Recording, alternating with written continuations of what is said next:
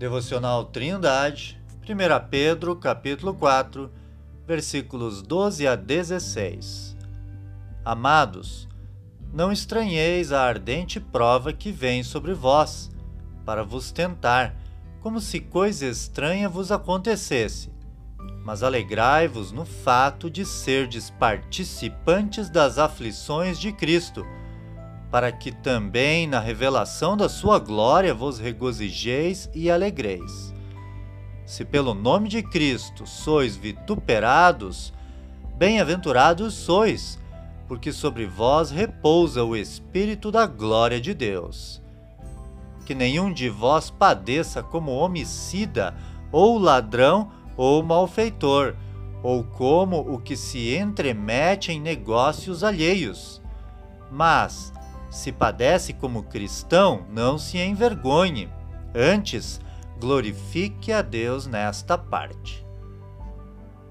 O incêndio em Roma no ano de 64 foi o estopim para se deflagrar uma dura perseguição aos cristãos, os quais foram acusados deste crime.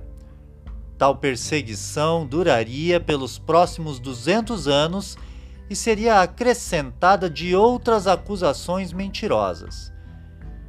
Diante de tamanha calúnia, um homem poderia facilmente sentir-se no direito de revidar, matando seus acusadores ou roubando daqueles que o roubaram.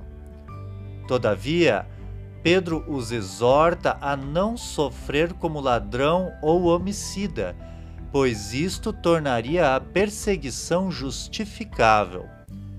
O apóstolo também os avisa para não estranharem a ardente prova da perseguição por causa de sua fé, pois as Escrituras assim já haviam predito, conforme as palavras de Jesus no Sermão do Monte, em Mateus capítulo 5, versículos 10 a 12. O cristão é chamado para testemunhar de seu Salvador. E sofrer injustamente por amor a Jesus parece ser o testemunho mais eficaz. Para confortá-los neste momento de aflição, o apóstolo lembra que todos os filhos de Deus que são perseguidos por causa da justiça serão transbordantes de alegria na revelação da glória de Jesus Cristo, referindo-se à sua volta.